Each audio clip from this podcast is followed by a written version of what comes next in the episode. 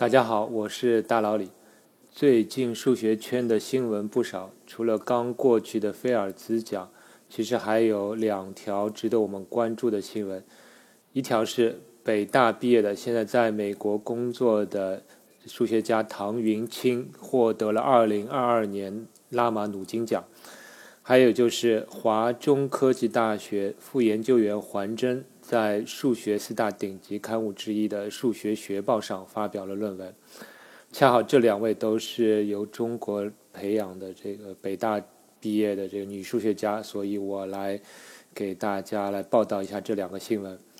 先介绍一下拉马努金奖，之前大佬里介绍过，数学界有三大奖：菲尔兹奖、沃尔夫奖和阿贝尔奖。那么拉马努金奖虽然没有这三大奖的名气大，但是这个拉马努金奖却有一个别称叫菲尔兹奖的分项标。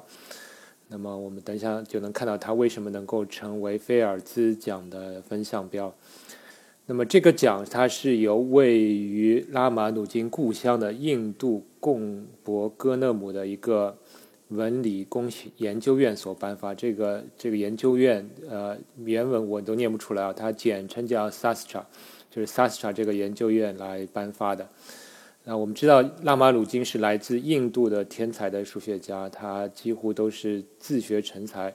后来受到这个哈代的赏识，由哈代邀请他去英国剑桥大学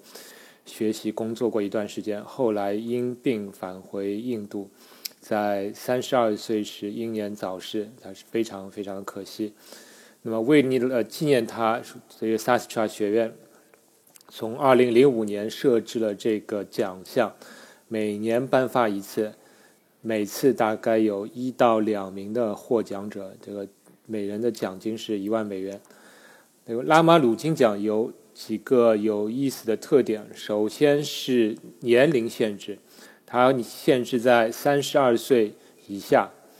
他给出的理由是因为就是拉马努金去世的年龄就是三十二岁。那么我们知道这个菲尔兹奖的年龄限制是四十岁，所以这就意味着这个拉马努金奖的获奖者，呃，他至少还有一到两次获得菲尔兹奖的机会。这是这个拉马努金奖能够成为菲尔兹奖分项标的一个重要原因，因为他的年龄恰好。限制的比菲尔兹奖还要低，是限制在三十二岁以下。另外一个特点就是这个，他要求获奖者的研究领域必须是拉马努金的曾经的主要研究领域。但这个标准其实是有点主观的，因为这个主观主办方并没有给出确切的，就是哪些数学领域是拉马努金曾经研究过的数学领域。他其实并没有一个官方的说法。呃，但这也问题不大吧？毕竟是谁掏钱，谁就有发言权嘛。所以这个决定权、解释权完全由主办方所有，这也无可厚非了。历史上有许多大家熟悉的获得过菲尔兹奖的数学家，都曾经获得过拉马努金奖。比如陶哲轩是在2005年得了这个奖，还有这个彼得舒尔茨，他是在2012年获得了拉马努金奖。那么还有今年获得菲尔兹奖的詹姆斯梅纳德和维亚佐夫斯卡，也都曾经过获得过这个奖。而在中国出来的数学家当中，也曾经有人获得过这个奖，就是张伟、运之伟和刘一峰，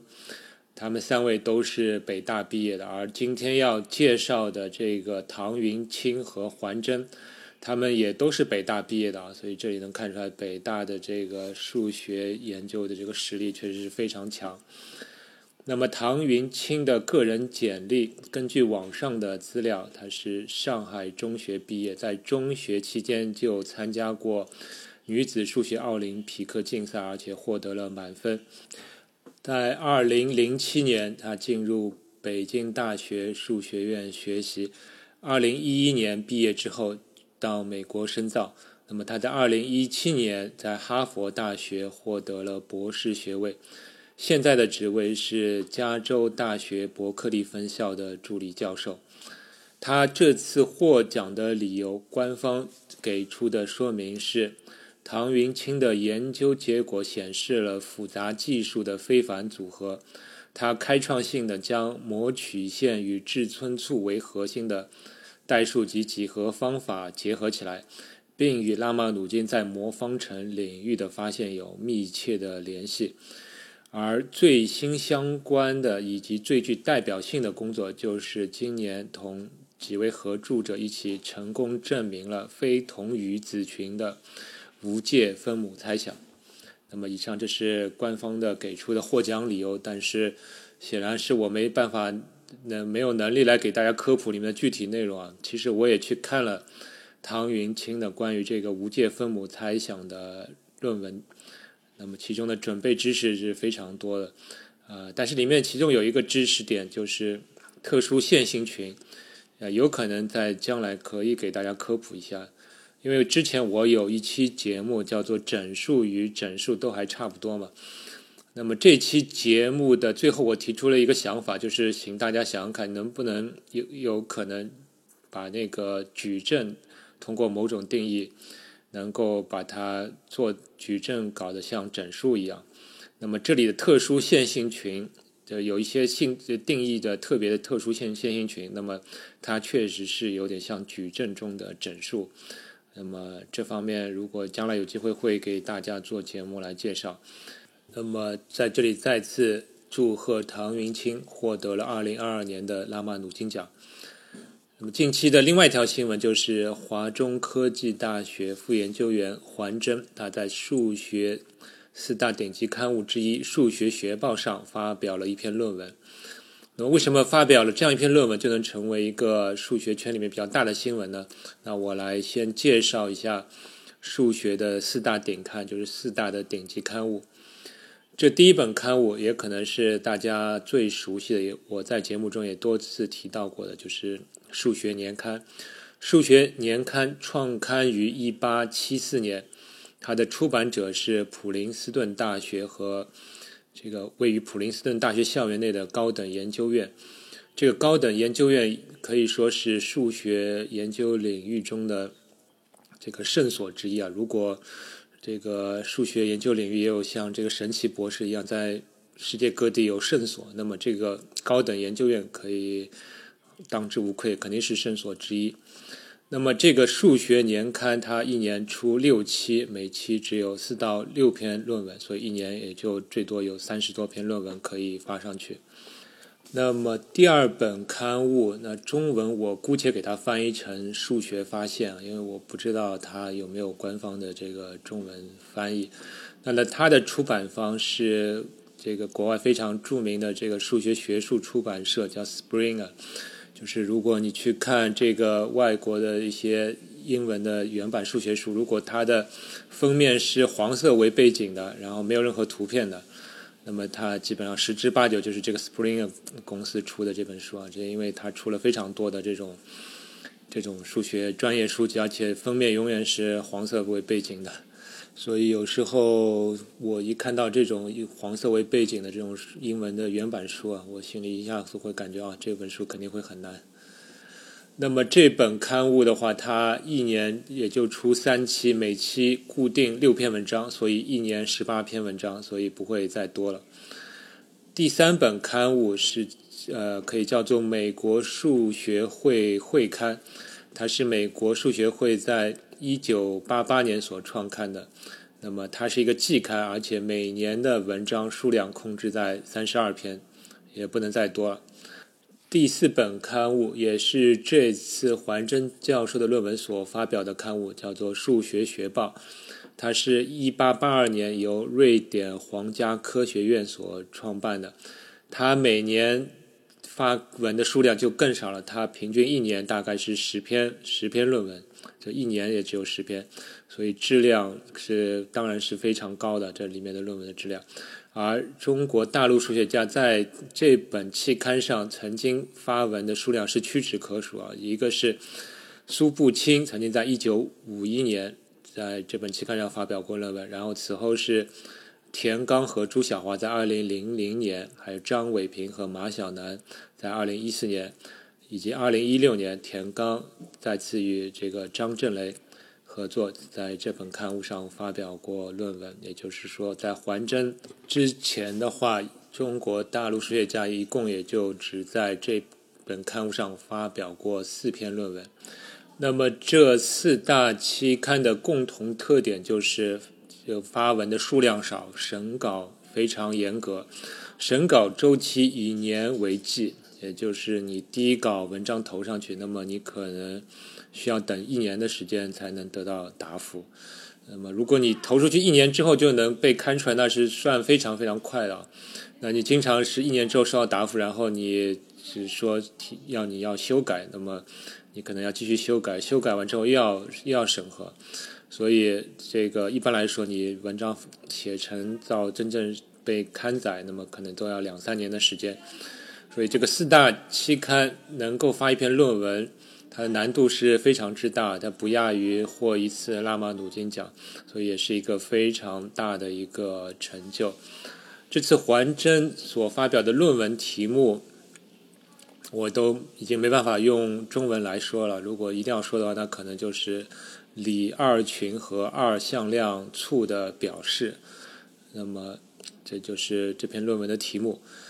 那么，环真的个人简历，我从网上公开信息所获得是这样的：环真他是二零零六年从北大毕业，那么唐云清是二零零七年进入北大，所以环真应该比唐云清略微年长一些。二零一七年，环真在美国伊利诺伊大学香槟分校获得了博士学位。二零一七年到二零一九年，环真曾经在广州中山大学工作。二零一九年进入华中科技大学，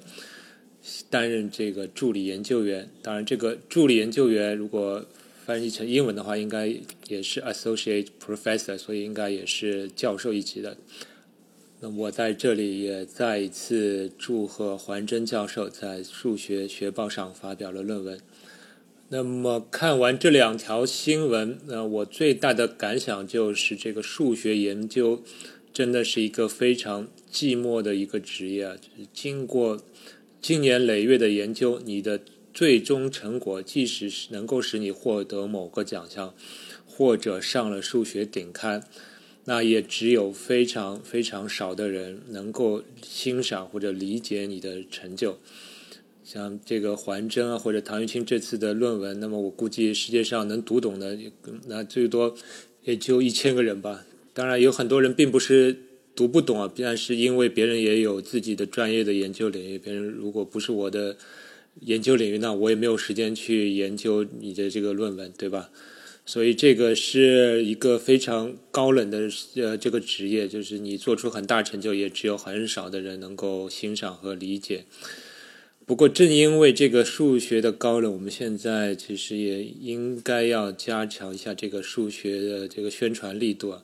我觉得这次菲尔兹奖官方颁奖做的比较好的一点，就是他们找了一些专门的。专业的数学家，然后对这些获奖者的主要成果写了一些科普性质的文章。这些文章也许对一般公众来看的话还是有点难，但它至少能够让这个一般大学的这个本科生能够看懂。那我觉得这是非常好的。也正因为有那些文章，所以我才能够去做这过一系列的这个菲尔兹奖获奖者的。这个内容的介绍，那我也希望这个有中中国的一些专业的数学工作者能够把自己的或者别人的那个工作用比较通俗的语言写出来，报道宣传一下。那么，然后再比如说，哪怕是写成让我能懂都可以，对吧？那我。阅读之后，呢我可以设法用更加通俗的语言，那我来做节目、写文章，让更多的人去了解专业数学领域的一些知识。这其实是非常有意义的一件事情。甚至包括这次获得菲尔兹奖的这个科平，科平他在二零一九年就曾经写过一篇关于他自己的这个六边形格上的自回避随机游走。这个常数的研究的一篇呃科普文，这篇科普文写的非常的通俗易懂啊，所以我一看我就觉得我马上能够了解他的这个工作的大致的流概念和意义，而且是写的非常有趣味啊，所以我就一口气就能看完。所以我也很希望，就是有更多的专业数学工作者能够来写自己来写一些科普性质的文章，宣传自己的工作或者别人的工作，都会啊对这个数学科普普及是非常大的帮助。那么好了，那么今天节目就到这里吧。我们再次祝贺两位女数学家。那么节目就到这里，我们下期再见。科学声音。